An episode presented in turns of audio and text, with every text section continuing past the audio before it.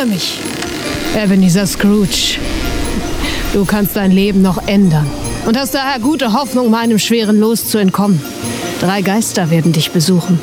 Der Geist der vergangenen Weihnacht, der Geist der diesjährigen Weihnacht und der Geist der zukünftigen Weihnacht. Oh, das möchte ich lieber nicht. Und ich sage dir, ohne den Besuch der drei Geister bist du verloren. Gemeinsam werden sie dir den Pfad zeigen, den du einschlagen musst, um dein Leben zu ändern. Erwarte den ersten Geist morgen, wenn die Glocke eins schlägt, den zweiten in der darauffolgenden Nacht und den dritten in der anschließenden Nacht zur selben Stunde.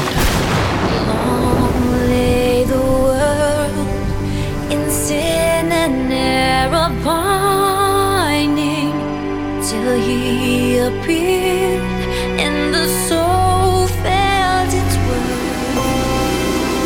So oder ähnlich klingt es bei der Weihnachtsgeschichte nach Charles Dickens, die hier in der Markt- und Eventhalle stattfindet.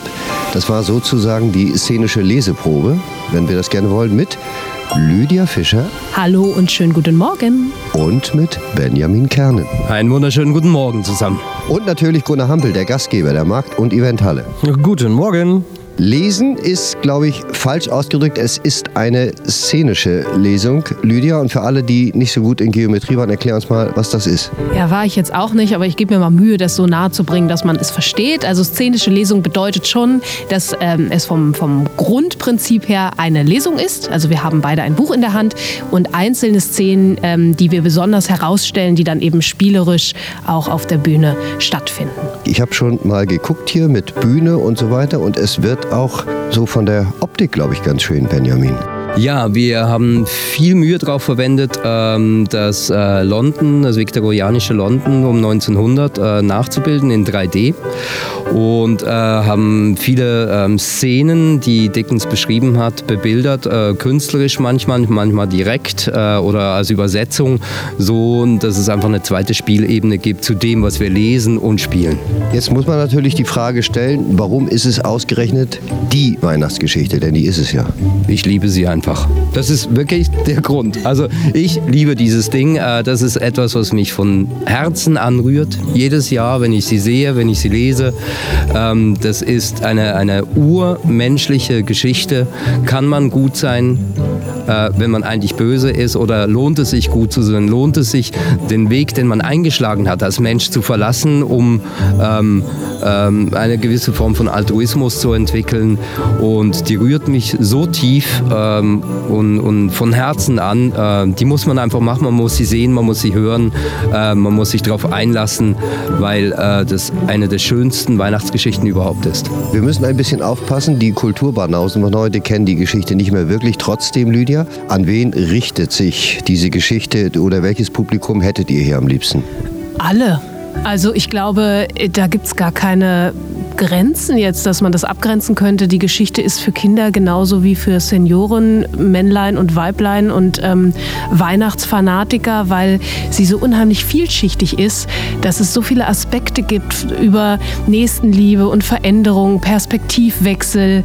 Ähm, es ist ja teilweise sehr fantastisch durch die drei Geister und es ist weihnachtlich und das viktorianische London spielt eine Rolle. Also es ist einfach für jeden was dabei und ich glaube, jeder erkennt sich äh, in irgendeiner Figur auf irgendeine Art und Weise wieder. Und ich glaube, das macht auch die Faszination dieser Geschichte aus.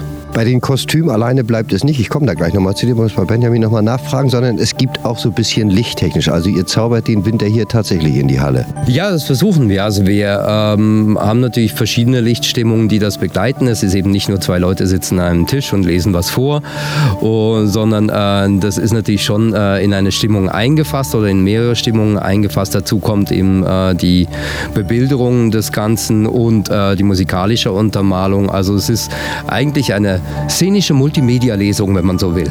Benjamin sagt, die wollte ich jetzt unbedingt haben, die Geschichte, jetzt musst du das fressen. Das ist jetzt so. Nicht nur das, ich habe vorhin gerade gehört, du musst dich mehrfach sogar umziehen hinter der Bühne. Also es ist so, Benjamin ähm, gibt den Ebenezer Scrooge, die Hauptfigur der Geschichte, und ich bin quasi über den Erzähler aller anderen Figuren.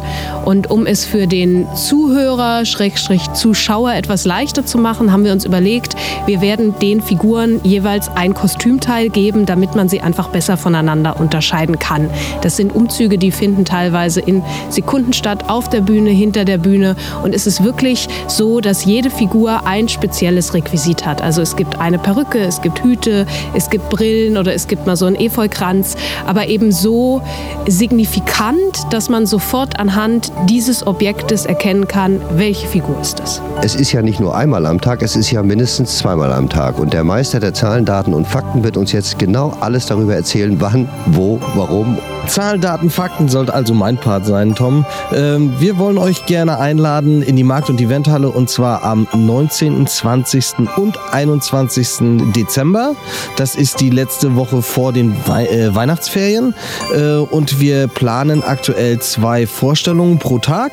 Eine um 10 für Schulen, für Gymnasiasten äh, und äh, eben schulische Veranstaltungen und gerne 14 Uhr am Nachmittag für äh, alle anderen. Nun haben wir natürlich auch einen Eintrittspreis, aber ich glaube, der ist überhaupt nicht diskutabel, wenn wir hier schon gehört haben, was uns erwartet. Äh, wir haben einen Eintrittspreis, der liegt bei 3 Euro. Wir wollen das gerne sehr sozialverträglich machen, weil wir einfach der Meinung sind vom Hanse-Kontor, ähm, dass wir aktuell in schwierigen Lagen sind. Wir wollen gerne Freude verschenken, wir wollen Emotionen verschenken.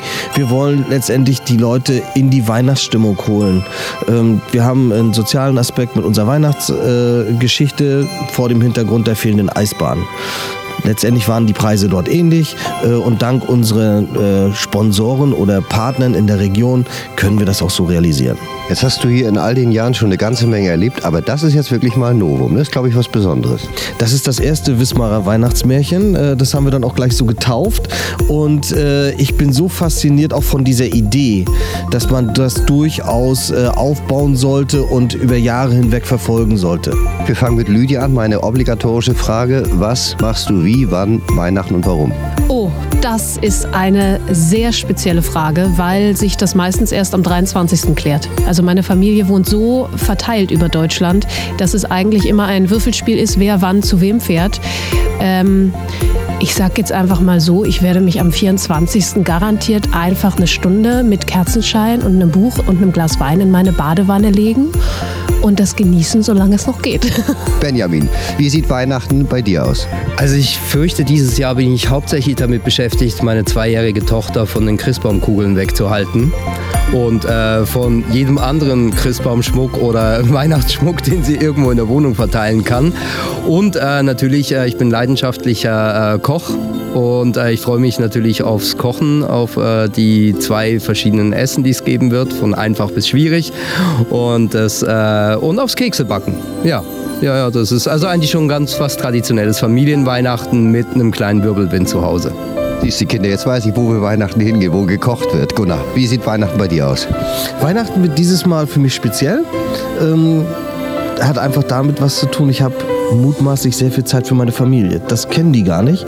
Äh, so dass wir äh, in der Tat dann auch ordentlich zusammensitzen, viel Zeit miteinander verbringen, äh, intensive Gespräche und einfach mal das Jahr reflektieren lassen und schöne Zeit. Vielleicht spielen wir irgendwas äh, und sitzen dann gemeinsam da und genießen die Zeit. Ich liebe das, einfach Zeit mit meiner Familie zu verbringen.